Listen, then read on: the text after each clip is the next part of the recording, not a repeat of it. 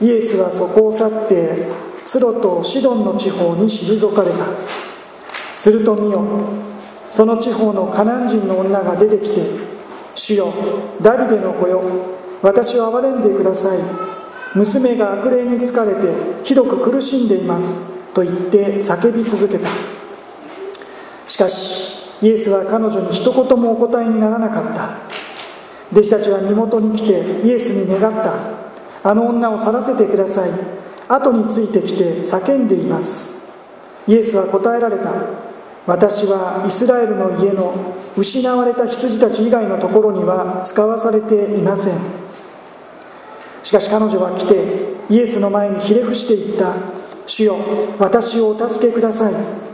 するとイエスは答えられた。子供たちのパンを取り上げて子犬に投げてやるのは良くないことです。しかし彼女は言った。主よその通りです。ただ子犬でも主人の食卓から落ちるパンくずはいただきます。その時イエスは彼女に答えられた。女の方あなたの信仰は立派です。あなたが願う通りになるように。彼女の娘はすぐに癒された。聖書は以上です。繰り返しになりますけれども今朝は母の日の礼拝です。アメリカのクリスチャン女性のエピソードが元になって5月第2日曜日がアメリカで母の日となりました。もう100年以上前のことです。戦後日本でもそこからこの5月第2日曜日が母の日として覚えられるようになりました、まあ、ですから万国共通ではありません。国ごとに異なる日が母の日父の日あるいは父母の日また両親の日など定められている場合もあることでしょう。二部礼拝では多くの留学生の方が集っていますのでおそらくそれぞれの国ごとに、ま違うのではないかとも思います。暦はともかく神様はあなたの父と母と敬えと大切な戒めを与えられています。どのような母であるかどのような母であったか思い出す時そこには複雑な状況があるかもしれません。思い出す時深い痛みや苦しみが待っている。伴っている場合もあるでしょう。それでも母なくして私たちの存在はありませんでした、まあ、ですから改めて私たち自身の母親、まあ、すでに地上の生涯を終えている場合もあることだと思いますが感謝したいと思います。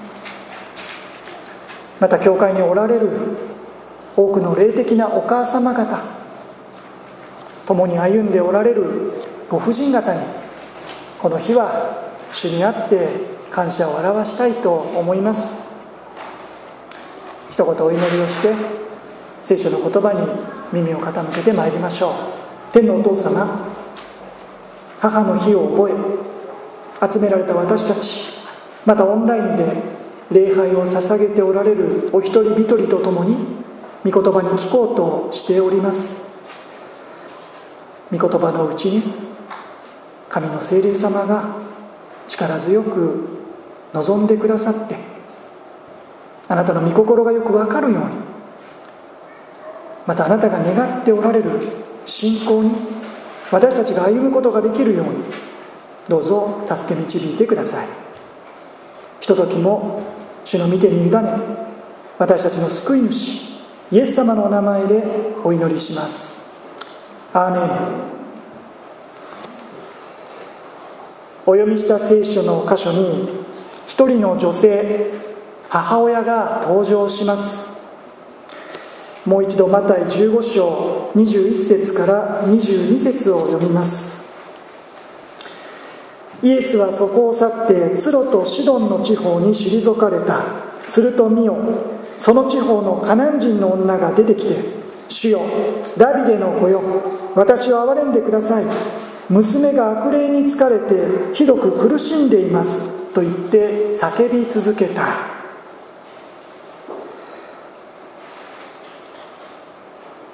娘を持つ母親でした。同じ出来事を記したマルコの福音書7章25節には幼い娘と紹介されています。この女性は幼い娘を持つ母親です。その娘は悪霊に疲れてひどく苦しんでいる。悪霊に疲れてと言われると少々オカルトチックな印象を受けますがとにかく娘が大変な状況にあって苦しんでいるということです。最悪の場合命に関わるかもしれないとすればそれは親にとって家族にとって母親にとってどれほど辛いことだったでしょうか。そんな娘のためとあらば何でもする。どんなところにでも行く。それが親心母心ではないかと思います。実際この女性は幼い娘のために我が子のためにすでにさまざまなことをしてきたのではないかと想像します。しかしその甲斐もなく娘は一向に良くならない。そんな折イエスが自分の町に来られていることを彼女は知りました。スロシドン地名が記されています。地図の方が出ますでしょうか？はい。ちょっと目を凝らしてみないとよく見えないと思います。皆さんから見て左側が地中海海です。この海沿いを上の方に行きますとスロという地名が記されています。シドンはさらにその北です。どんなに目を凝らしても見つかりません。地図から離れています。フェニキアの町そして当時ローマの支配下にありましたがイスラエルの領の内から外に出たところ。当時のイスラエルサイドから見ると違法の地異教の地です。さらに聖書の歴史を紐解けばイスラエルと友好関係にあった時もありますが総じて忌まわしい偶像崇拝のメッカ。それがツロシドンの町でした。かつこの女性はカナン人の女と言われています。それはパレスチナ先住民のことでユダヤ人とは本来相入れない間柄です。地図の方はもうよろしいですよ。そんな彼女がここで「主よダビデの子よ私を憐れんでください」とイエスに大声で叫び助けを求めてきました。ここはツロシドンです。イスラエルとは深い確執因縁もある中この町でユダヤ人イエスを主と告白する。イスラエルの王様救い主と叫ぶ。それがどれほどデンジャラスなことか。それでも彼女は必死に叫びイエスに助けを求めました。なぜか。それは娘が悪霊に疲れてひどく苦しんでいたからです。幼い娘のためとあれば自分の住むこの町がイスラエルとどういう関係にあるか。自分の血筋民族性がユダヤ人とどういう関係にあるかそんなことは関係ないでしょ？子供の病気のためなら海も渡ります。多くの費用がかかっても何とかしようとします。自分の命さえ投げ出すことをいとわない。それが親心とりわけ。母の思いではないでしょうか。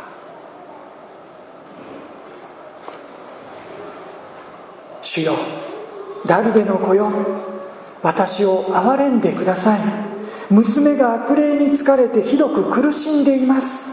それは娘を思う。母親の必死の叫び。求めでした。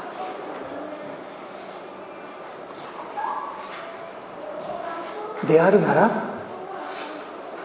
この時のイエス様の対応はあまりにも不可解です。23節を見ましょう。しかしイエスは彼女に一言もお答えにならなかった。このようなイエス様の姿は見たことがありません。そばにいた弟子たちも驚きを隠せなかったのでしょう。23節の後半には弟子たちは身元に来てイエスに願った。あの女を去らせてください。後についてきて叫んでいます。単純にやかましくて仕方がないと思ったのか。いつものように彼女の言うことを聞いてあげたらどうですか？との思いからだったのか。これに答えられたイエス様も弟子たちに答えられたのか。あるいは彼女に答えられたのか。それもはっきりしません。はっきりしているのは彼女の叫び求めに相変わらずイエス様は首を縦に振らないということです。24節。イエスは答えられた。私はイスラエルの家の失われた羊たち以外のところには使わされていません。イエス様は自分はイスラエルの民のところに来た。だからこの女性とは関係ない。あなたを助ける責任は私にはないと。そっぽを向かれる。いやいや。そんなことはないはずです。これまでにも違法人と呼ばれる人がイエス様に近づき助けを求めてきたんです。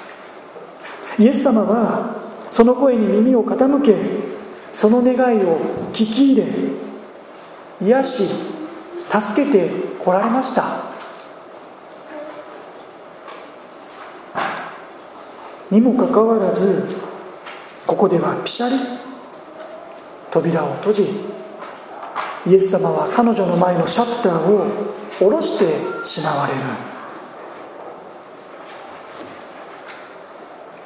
でもこの女性はめげません。諦めません。諦めることができません。25節。しかし彼女は来てイエスの前にひれ伏して言った「主よ私をお助けください」早く何とかしてください。後についてきて叫んでいますと弟子たちが言いました。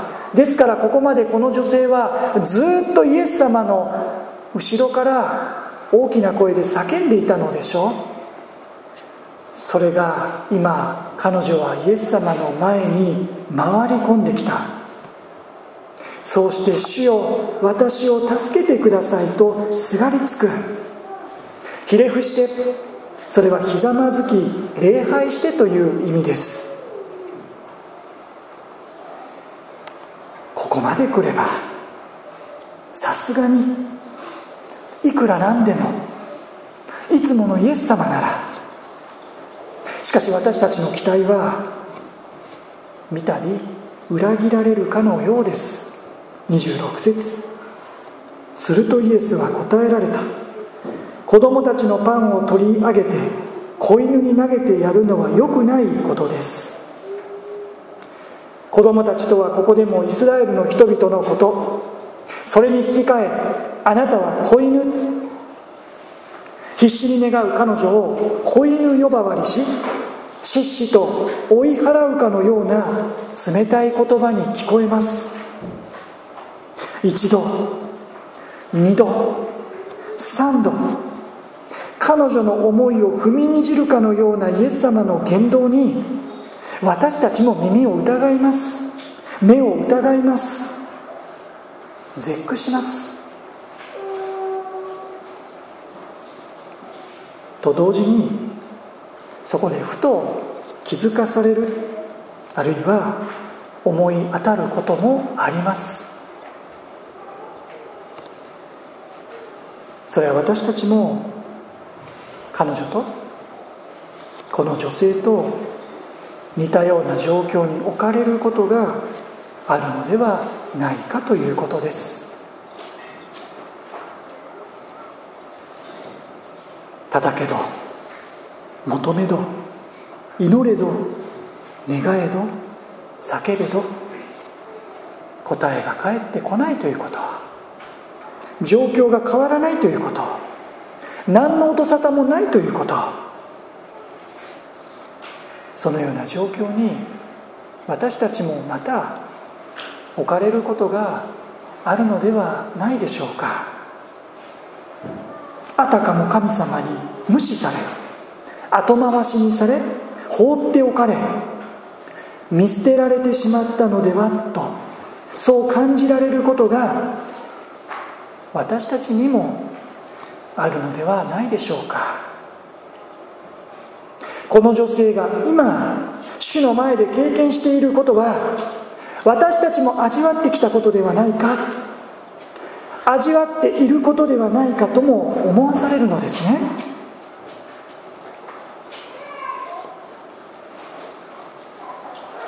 そしてそうであるならこの後の展開をこそ私たちは目を凝らして見ていかなければならないでしょう。27節。しかし彼女は言った「主よその通りです」ただ子犬でも主人の食卓から落ちるパンくずはいただきます。この女性はなおも主の前を離れません。しかし傾きかけた悪い流れをもう一度必死に引き寄せるかのように彼女は食らいつきすがりつきなお引き下がろうとしません。そんな彼女にイエス様は言われました。28節。その時イエスは彼女に答えられた。女の方あなたの信仰は立派です。あなたが願う通りになるように彼女の娘はすぐに癒された。イエス様は違法のカナン人の女性の信仰を立派ですと称賛されました。それはどんな信仰でしょうか？もう一度27節に戻って女性の言葉を見ましょう。彼女は言った「主よその通りです」なんと彼女は無慈悲とも思えるイエス様の言葉を否定しませんでした。イエス様の対応にブチギレるどころかむしろその通りです。お言葉通りですと謙遜に受け止めそのまま受け入れました。あなたの信仰は立派です。この立派と訳されている言葉は大きいという言葉です。彼女の信仰の大きさ。それは彼女が主の前に自らを小さくしたことです。あなたの信仰は立派だ。彼女が何か立派なことをしたのではありません。むしろ何もできない自分であることを認めて主の前にへり下った彼女の謙遜さ低さ自らを小さくした姿が神の前には大きなこと立派なことなのでした。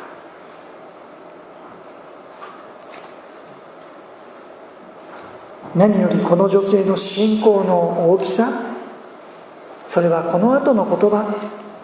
ただ子犬でも主人の食卓から落ちるパンくずはいただきます。この言葉の中に表されています。彼女はここでイエス様を通して分け与えられるパン。すなわち神様の恵みと祝福力はその食卓を十分に満たすことはもちろんもう食卓からこぼれ落ちるほどに豊かなものであると考えました。そうしてそのあふれるばかりの恵みは私のようなものにも届き注がれるものではないのでしょうかと。子犬のような私もあなた様の圧倒的な恵みのおこぼれにおこぼれであっても預かりとうございます。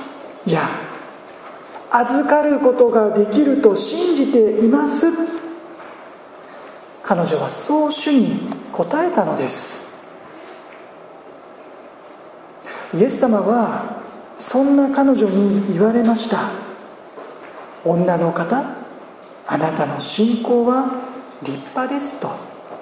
女の方それは婦人よ。この呼びかけの中に主の温かい眼差しを感じます。当然のことですがイエス様は彼女を見捨てていたわけでも切り捨ててしまったわけでもありません。彼女が信じた通り主はこの女性に恵みを注ぎその道からを持って幼い娘を癒してくださいました。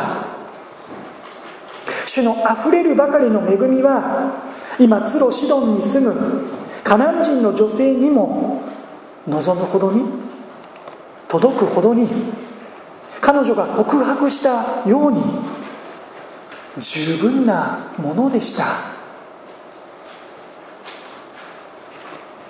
彼女の信仰の大きさとはそれだけイエス様を大きな方偉大な方と信じたところにあったのでした。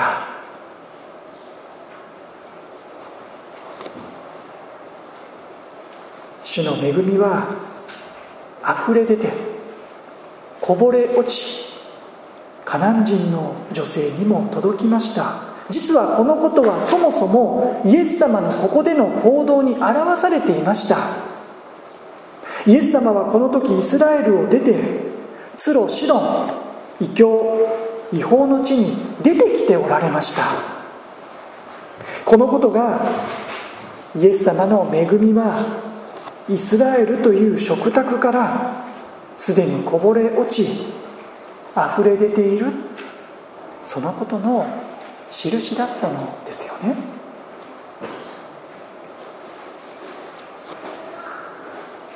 女の方あなたの信仰は立派です。主が称賛されたこの女性の信仰その大きさ自らを小さいものとするそのへりくだった心ひたすらにイエス様の憐れみを恋願う思いそれはどこから生まれたのでしょうか？それはひとえに娘を助けたい？その一心からでしょう？苦しむ娘をつぶさに見ながら何とかしてあげたいと願いながらそれこそ病院にも連れて行く医者にも見せるまじないもする偶像に手を合わせる。お供え物もする。けれども娘は一向によくならない。彼女は娘のために何もできない自分。何もしてあげられない自分とその無力さと徹底的に向き合わされたのだと思います。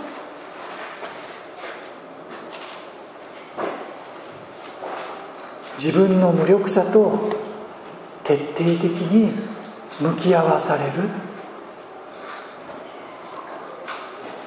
それは親としていや一人の人間としても本当につらいことです。私は何もできないのか。何もしてあげることができないのか。しかしその痛みが自分自身に対する絶望が主よ。その通りです。自らを低くし神の前にへり下りひれ伏す。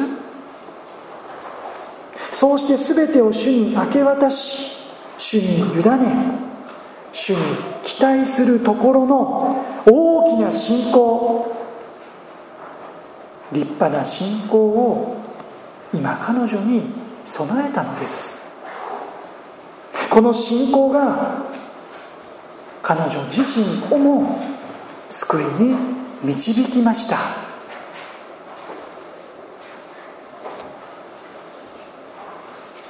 彼女は「私を憐れんでください」22節。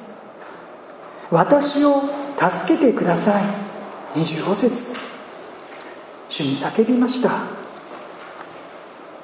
願いは娘が癒されることですが彼女がここで「私を助けてください」と願い出ていることも確かです。お母様方ご婦人方奥様方皆さんは子供のため夫のため家族のためにと日々労苦し人知れず涙も流し人一倍重荷も抱えだから本当に助けを必要としているのは救いを必要としているのは助けてくださいと魂が叫び声を上げているのはお母様方ご婦人方。あなた自身なのではないでしょうか。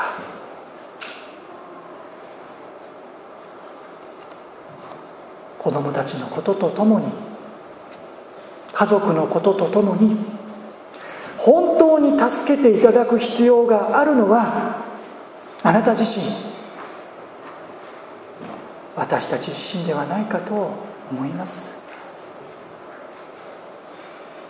イエス様はそんな私たちを助けてくださるお方です。決して見捨てることのないお方です。私たちの罪のために十字架にかかりご自身の命を捧げてくださったイエス様は3日目によみがえられ今も生きておられるイエス様は私たちを救うあなたを救う唯一の神です。見捨てない愛で限りのない愛でいつもどんな時も私たちを支え続けてくださるお方です。食卓からこぼれ落ちるほどにあふれるばかりのほとばしるほどの恵みを持って私たちを真に満たすことのできる唯一のお方です。